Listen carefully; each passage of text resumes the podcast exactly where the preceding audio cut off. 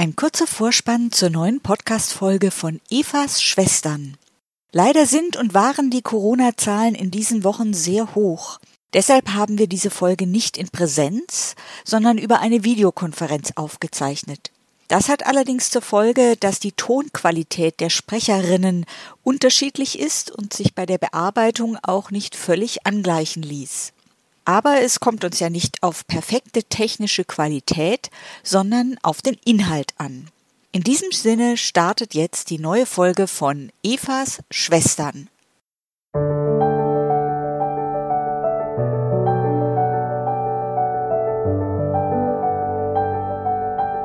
Herzlich willkommen zu einer neuen Folge von Evas Schwestern. In diesem Podcast geht es um Themen, die Frauen, Frauen mit Sternchen bewegen. Wir interviewen interessante Gesprächspartnerinnen, die sich in Berlin für Gleichstellung einsetzen. Wir, das sind Kerstin Drobig, Gleichstellungsbeauftragte beim Bezirksamt Mitte. Und Anne Borutzki-Voss, Bildungsreferentin im Ökumenischen Frauenzentrum Evas Arche. Heute geht es um das Thema Vernetzung von Frauen. Inzwischen gibt es ja zahlreiche Netzwerke von Frauen. Wir wollen euch heute ein ganz besonderes vorstellen, nämlich die ÜPFI. Hinter diesem Akronym verbirgt sich die überparteiliche Fraueninitiative. Wir freuen uns sehr, dass eine der Gründerinnen und Vorstandsfrauen der ÜPFI bei uns ist, Carola von Braun. Hallo. Herzlich willkommen, liebe Frau von Braun, hier bei Evas Schwestern. Anlass für unsere Einladung ist, unseren Hörerinnen die ÜPFI vorzustellen. Sie selbst sind ja im November 2021 als Stadtälteste Berlins ausgezeichnet worden und ihre enge Mitstreiterin Christel Witusch Ende 2021 mit der Ehrennadel des Senats von Berlin. Zudem sind sie Trägerin des Bundesverdienstkreuzes sowie die ehemalige Gleichstellungsbeauftragte Heike Gerstenberger, die wir hier auch schon im Podcast hatten. Sie sind mit der Luise Schröder-Medaille ausgezeichnet worden, ebenso wie die Mädcheneinrichtung Medea, die wir hier auch im Podcast hatten. Das ist ganz großartig, dass Ihr Einsatz für die Berlinerin so gewürdigt wurde. Die ÖPFI wird in diesem Jahr 30 Jahre alt. Wie kam es zur Gründung? Wer war dabei? Und stimmt die Anekdote mit dem Augenrollen auf der Damentoilette? Die Anekdote stimmt. Ich war da, das war 1992. Ich war frisch gebackene Fraktionsvorsitzende der Berliner FDP, der Vereinigten Berliner FDP nach 89 und treffe auf der Darmtoilette Sibyl Klotz, damals frisch gebackene Fraktionsvorsitzende der Grünen. Wir kannten uns ganz gut und schätzten uns und ich habe ganz offen mit ihr gesprochen darüber, Sag mal, ist das bei euch auch so kompliziert, genderrelevante Themen auf die Tagesordnung zu bekommen? Und da sagte sie, na, glaubt doch nicht, dass das bei uns einfacher wäre. Bei den Grünen, ja, also da war ich schon sehr verdutzt drüber. Und da entstand als Ergebnis eines, äh, eines Gespräches auf der Darmtoilette die Idee, die überparteiliche Fraueninitiative zu gründen. Und da haben von Anfang an alle, aus allen Fraktionen Frauen mitgemacht ist eigentlich überall mit Begeisterung aufgenommen worden. Und wie gesagt, 1992 sind wir gegründet worden. Ähm, leider, leider hat die CDU am Anfang nicht so richtig mitgemacht, weil damals gab es auf CDU-Seite noch sehr erhebliche Vorbehalte, bei irgendetwas mitzuwirken, wo die Linken mit dabei sind. Damals noch PDS. Das hat sich dann sehr geändert. Inzwischen gibt es da sehr viel lockerere Umgangsformen und wir sind sehr glücklich darüber. Wir haben ein ein Stil entwickelt. Ähm, ich muss eins sagen, wir verständigen uns im Verlauf des Jahres immer auf die Themen, auf die wir uns konzentrieren wollen. Wir konzentrieren uns auf Themen, von denen wir finden, dass sie nicht ausreichend oder gar nicht im Parlament behandelt werden. Und das bringen wir dann dem Abgeordnetenhaus nahe. Und ähm, wenn wir uns mal nicht einigen können, dann wird das Thema verschoben. Aber das ist sehr, sehr selten passiert. Es gab eigentlich immer das große Bemühen, äh, auf eine, ein, auf eine gute äh, Linie zu kommen, wo alle an, an einem Strang ziehen können. Das hat sich ausgezahlt und wir geben uns große Mühe, im Ton immer korrekt, immer höflich zu sein, damit die Positionspapiere, die wir schreiben, auch ernst genommen werden. Wie können wir uns die ersten Jahre vorstellen? Wer war am Anfang dabei? Also am Anfang waren alle Fraktionen vertreten, wie gesagt. Äh, es war damals die leider, leider inzwischen schon verstorbene Ingrid Holzhüter, eine ganz bekannte Abgeordnete der SPD damals. Dann waren, äh, war mit dabei aus, aus der CDU, war am Anfang eine Abgeordnete mit dabei, die ist dann aber, hat, hat dann aufgehört aus, wir ahnen nur warum, weil vielleicht möglicherweise ist das auf wenig Verständnis in ihrer Fraktion äh, gestoßen. Dann war äh, SPD, Grüne habe ich ja erzählt, Sibyl Klotz, die hat auch von Anfang an mitgemacht und meine Wenigkeit. Das waren so die Abgeordneten. Aber wir haben von Anfang an großen Wert darauf gelegt, dass wir ganz eng mit den Frauenprojekten und mit den Fraueninitiativen im, in der Stadt zusammenarbeiten. Denn wenn, wenn man eins sagen kann, Berlin ist wirklich die Stadt der Frauen. Alle großen Frauenbewegungen sind in Berlin entstanden und deshalb ist das eine ganz prominente, wichtige Meinungsbildungsebene, äh, die in, in den Fraueninitiativen und in den Frauenprojekten. Und wenn Frau irgendetwas erreichen will politisch, musst du die Frauenprojekte auf deiner Seite haben. Wenn wir uns auf der Internetseite umschauen, sehen wir 40 Themen von A bis Altersarmut bis W wie Wohnungslosigkeit. Wie bearbeiten Sie in der ÖPFI diese Themen? Also ich nehme mal das Beispiel äh, Wohnungslosigkeit. Da arbeiten wir seit jetzt über zehn Jahren dran. Wir haben erst, uns war einfach mit bloßem Auge aufgefallen, dass die Zahl der obdachlosen Frauen zuzunehmen schien auf der Straße. Das fiel einigen von uns auf. Und dann haben wir, weil wir in der Zwischenzeit gute Kontakte zum Abgeordnetenhaus aufgebaut haben, haben wir dringend nahegelegt, eine Anhörung zur Lage von obdachlosen Frauen in Berlin durchzuführen. Die fand dann wirklich zum ersten Mal in der Geschichte des Abgeordnetenhauses statt. Äh, Vortragende waren äh, die einzigen Frauenprojekte, die es damals gab, die psychologische Beratung für wohnungslose Frauen, Britta Köppen und Martina Krägelow, die, die für ein anderes Frauenprojekt eben auch stand, ein anderes Frauenprojekt. Und die haben so überzeugend dargelegt im Abgeordnetenhaus, dass da dringend etwas passieren muss, um die Lage der obdachlosen Frauen zu verbessern. Es stellte sich nämlich raus, dass die Gründe, warum Frauen obdachlos werden, andere sind als die von Männern. Häufig haben sie Gewalterfahrungen und flüchten aus, und Evas Arche weiß das noch viel besser als ich, flüchten aus, aus Beziehungen, äh, haben vielleicht äh, Kreditverträge mit unterschrieben, äh, sind im Handumdrehen in einer Schuldenspirale noch und nöcher, kommen aus, aus äh, ganz schwierigen Wohnungsverhältnissen eventuell gar nicht mehr raus und flüchten dann auf die Straße, wo die Gewalt natürlich mindestens genauso groß ist wie vorher. Und deshalb war klar, es, da muss was passieren und zwar frauenspezifisch entwickelt. Und da war, war dann zu unserer Überraschung mussten wir sogar die hoch angesehenen Träger der Wohnungslosenhilfe in, in der Stadt Berlin erstmal davon überzeugen, dass es eine andere Strategie braucht für Frauen als für Männer. Aber das ist inzwischen äh, angenommen worden. Wir haben einen Beirat gegründet mit Trägern der Wohnungslosenhilfe und haben wirklich wichtige Positionspapiere entwickelt, was alles sich verbessern muss.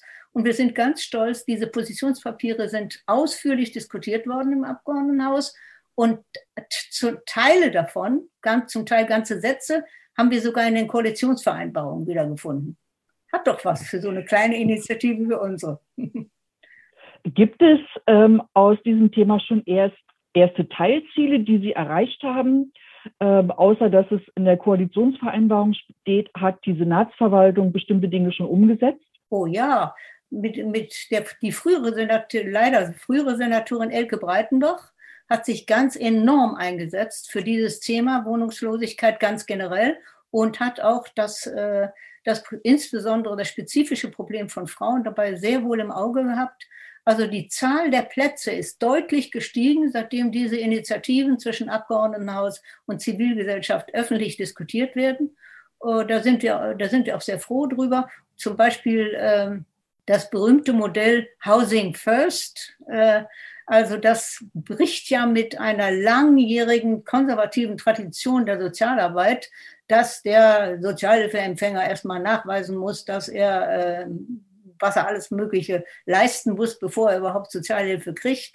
Und die, dieses Housing First hat eine ganz andere Philosophie, ist nicht in Deutschland entwickelt worden, ist, glaube ich, aus Amerika gekommen, wenn ich das richtig sehe, und hat zum Ziel, dass das Allerwichtigste ist, dass der Mensch, die Frau, erstmal ein Dach über dem Kopf haben muss. Und danach kann man über alles andere reden, Entwicklung einer neuen Perspektive, Ausbildung, Hilfe bei Schulden abbauen oder was auch immer. Housing first, zuallererst das Dach über dem Kopf. Und äh, heißt das, das tatsächlich, dass die, dass die Betroffenen eine Wohnung bekommen ja. und dann betreut werden? Ja, und zwar ähm, also nicht im Sinne von Kontrolle, aber doch so einmal die Woche kommt dann eine Sozialarbeiterin, guckt, ist alles okay bei dir? Brauchst du Hilfe? Äh, diese Art von, äh, von dieser Art von, das ist keine Kontrolle, sondern eher eine begleitende Unterstützung. Und äh, das ist sehr gut angenommen worden. Die haben die, das, die Senatorin hat damals einen Modellversuch angeregt. Es ist inzwischen klar, dass der wahrscheinlich fortgesetzt werden wird, weil er so erfolgreich war. Und es sind über 40 Frauen in den letzten zwei Jahren sind an Wohnungen gekommen ich denke, da, können, da haben wir unser kleines Teil zu beigetragen. Ganz sicher, ganz sicher. Werden Sie als Verein ÖPFI Berlin Stadt der Frauen finanziell gefördert? Nein. Wir haben einen, wir haben einen so niedrigen Etat, ich, ich traue mich gar nicht, den zu erzählen. wir, sind, wir leben nur von Mitgliedsbeiträgen und Spenden. Das heißt, die Arbeit ist komplett ehrenamtlich. Komplett ehrenamtlich. Aber was, wichtig ist, was, was uns ganz wichtig ist, wir sind alle politisch erfahrene Frauen, nicht, also zwei Drittel sind parteipolitisch erfahren aus allen Lagern, nur die AfD ist nicht bei uns. Unser Kummer darüber hält sich in Grenzen.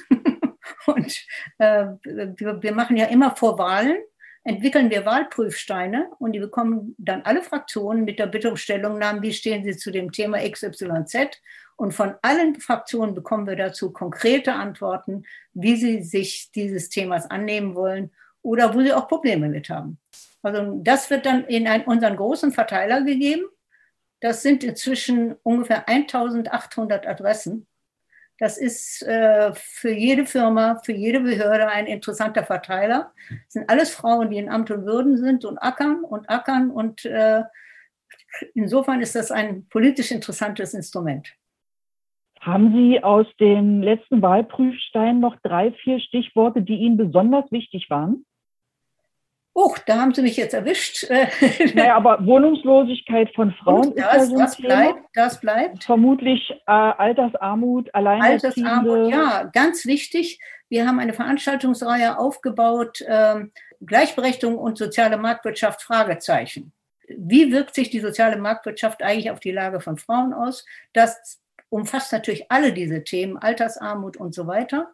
Und äh, die jetzt, wir haben jetzt, wir haben die dritte Veranstaltung jetzt vor uns, Ende, Ende April. Und äh, jetzt muss ich mal eben gerade gucken. Das befasst sich mit dem Thema Bekämpfung der Altersarmut. Das ist auch zum Beispiel eins der Themen, das das behandeln wird. Und die Veranstaltung findet statt Ende April. Ähm, wir könnten das bestimmt nachher noch in unseren Shownotes mit aufführen. Ja. Wer sich dafür interessiert, findet das digital statt? Wir hoffen, äh, wir hoffen, dass wir das präsent äh, im Abgeordnetenhaus machen können. Ähm, aber in zwei, in spätestens zwei Wochen äh, werden wir wissen, ob, ob wir dann im Abgeordnetenhaus tagen können. Sonst müssen wir es halt wieder auf die, inzwischen muss man sagen, gute alte Form digital durchführen. nicht allen ist der Begriff Care-Arbeit geläufig. Ähm, können Sie das kurz erläutern? Ja, das bedeutet die gesamte Sorge- und Pflegearbeit, und zwar bezahlte und unbezahlte. Und wenn man auch nur eine Sekunde drüber nachdenkt, dann ist allen klar, der weitaus überwiegende Löwenanteil der gesamten unbezahlten Pflegearbeit wird von Frauen übernommen. Und sehr oft gehen sie dafür entweder in Teilzeit und manche geben ihre bezahlten Jobs sogar ganz auf. Und dann kann man sich ausrechnen, wie bei Frauen, die so viel Pflegearbeit übernommen haben, dann am Ende ihre Rente aussehen wird. Und das sind genau die Punkte, wo man darüber nachdenken muss, wie schaffen wir es, dass Care-Arbeit besser anerkannt wird. Mein Traum wäre ja, dass für nachgewiesene Care-Arbeit, unbezahlte Care-Arbeit, Rentenpunkte anerkannt werden. Aber das ist, äh, das hat weite, weite Wege. Wir werden uns aber dafür einsetzen. Der erste und zweite Gleichstellungsbericht der Bundesregierung beschreibt ja auch genau das. Und die Altersarmut bei Frauen sieht ja immer noch so aus, dass ähm, Frauen, die statistische Durchschnittsfrau, nur 49 Prozent der Rente ja. eines statistischen Durchschnittsmannes ja. erhält. Das ist dann die Lebensquittung für die Lebensleistung. So ist es. So ja, das ist sehr gut ja. ausgedrückt. Das ist genau das Problem. Und was einen wirklich fuchst. Weil, weil genau, das ist alles bekannt. Ja, diese Gesellschaft würde zusammenbrechen, wenn die Frauen streiken würden, flächenweit strecken, streiken würden bei, bei der Übernahme von unbezahlter sozialer Arbeit. Das, das ist völlig wahr. Ja. Wenn eine Berlinerin oder eine Organisation bei der ÖPFI mitmachen möchte, was muss sie tun? Ganz einfach auf unsere Website gehen und dann das Anmeldeformular ähm, äh, anklicken. Also ohne das geht es halt nicht. Ähm, als Organisation, bei uns kommen Mitglieder immer nur als Personen rein. Dabei ist es immer hilfreich zu wissen, welche Organisation vertreten sie vielleicht, damit wir das alle einordnen können. Also nicht als Bedürfnis zur Kontrolle, sondern einfach damit man einen Eindruck hat. Ne? Und äh, das ist aber gar kein Problem. Wie gesagt, unser Verteiler kann gut nochmal Verstärkung brauchen. Und je mehr wir relevante Namen in, unserer, äh, in unserem Verteiler haben, desto noch ernster werden wir genommen im Abgeordnetenhaus. Vielen Dank. Ich habe jetzt noch drei kurze Fragen mit drei kurzen Antworten zum Schluss. Worüber machen Sie sich Sorgen? Schon die kommende Altersarmut. Das ist das, was mir am meisten zu schaffen macht, weil das Frauen noch viel härter treffen wird als Männer. Was wünschen Sie sich für die ÖPFI für die nächsten Jahre? Das, ich meine, wir sind, wir werden alle, sind alle nicht jünger geworden. Wir, wir sind dieses Jahr 30 Jahre alt und wir sind alle nicht jünger geworden. Wir brauchen dringend Nachwuchs und wir würden uns sehr freuen, wenn auch mehr jüngere Frauen bei uns eintreten würden. Wir wissen, dass es für die junge Generation jetzt noch viel schwerer geworden ist, neben Arbeit und Familie dann auch noch ehrenamtliche Arbeit zu übernehmen. Das ist ja noch schwieriger als zu meiner Zeit, finde ich. Äh, und deshalb haben wir manchmal, also wir haben unter unseren Teilnehmerinnen bei den Veranstaltungen haben wir sehr viel, eigentlich die Mehrheit jüngere Frauen, aber bei der Mitarbeiter brauchen wir dringend Nachwuchs. Das ist mein großer Wunsch. Wenn Sie einen feministischen Wunsch frei hätten, welcher wäre das? Parität in Berlin. Wollen Sie das noch den Leuten, die das nicht kennen, also, den Fachbegriff noch kurz erläutern? Ja, Entschuldigung, Entschuldigung, das hätte ich, äh, ja. Äh, das bedeutet, dass die Parteien äh, verpflichtet werden sollten, ihrerseits Mittel zu entwickeln, wie der Frauenanteil in den Parteien, und zwar in den Ämtern, in den Mandaten, erhöht werden kann. Klar, das Verfassungsgericht hat hier, das Bundesverfassungsgericht hat hier sehr enge Grenzen gesetzt. Auch die Landesverfassungsgerichte Berlin und Thüringen haben enge Grenzen gesetzt. Aber ich glaube, wenn man das zu einer freiwilligen Verpflichtung, einer, einer Verpflichtung der Parteien und der Fraktionen macht, dann müsste das verfassungsrechtlich möglich sein. Herzlichen Dank für dieses Gespräch. Gerne. War mir eine Freude. Auch von meiner Seite vielen Dank, Carola von Braun, für dieses interessante Interview und unseren Hörerinnen und Hörern vielen Dank für euer Interesse. Wir freuen uns, wenn ihr uns Rückmeldung zu dieser Podcast-Folge gebt. Ihr könnt in den Kommentaren etwas schreiben oder eine Mail an Evas Arche oder die Gleichstellungsbeauftragte von Mitte. Wenn ihr weitergehende Fragen habt, versuchen wir sie zu beantworten oder wir vermitteln an unsere Expertin weiter. In den Shownotes findet ihr Links zu Evas Arche, der Gleichstellungsbeauftragten und natürlich zur überparteilichen Fraueninitiative. Wir freuen uns, wenn wir uns wiederhören.